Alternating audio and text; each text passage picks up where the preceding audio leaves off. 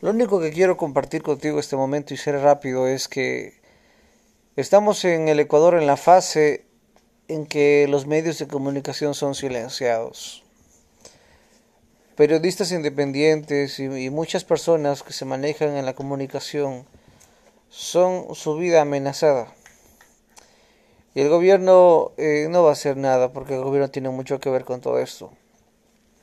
Así que Llega una época en que debes cuidar tu espalda y debes, si es que vas a hablar en contra de algún político, de algún gobierno, de algún famoso, hazlo desde un país, hazlo usando una VPN, usando un proxy, usando un router fantasma, ocultando tu localización, no dejando rastro de donde vives, para que por lo menos tengas resguardo de tu vida, ya que para políticos no hay problema que mande gente a otros países, pero es mucho más difícil que te amenacen en otro país que estando en Ecuador.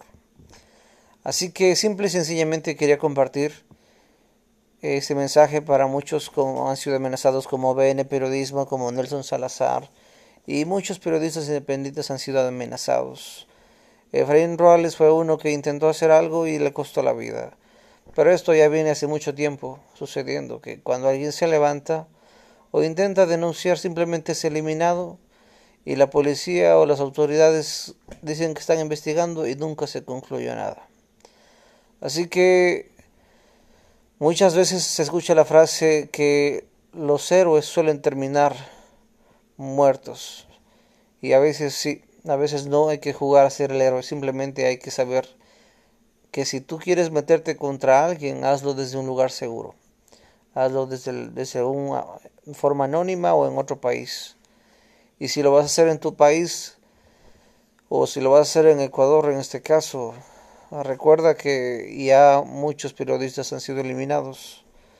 Y no le va a ayudar a nadie que tú también seas afectado por todo esto.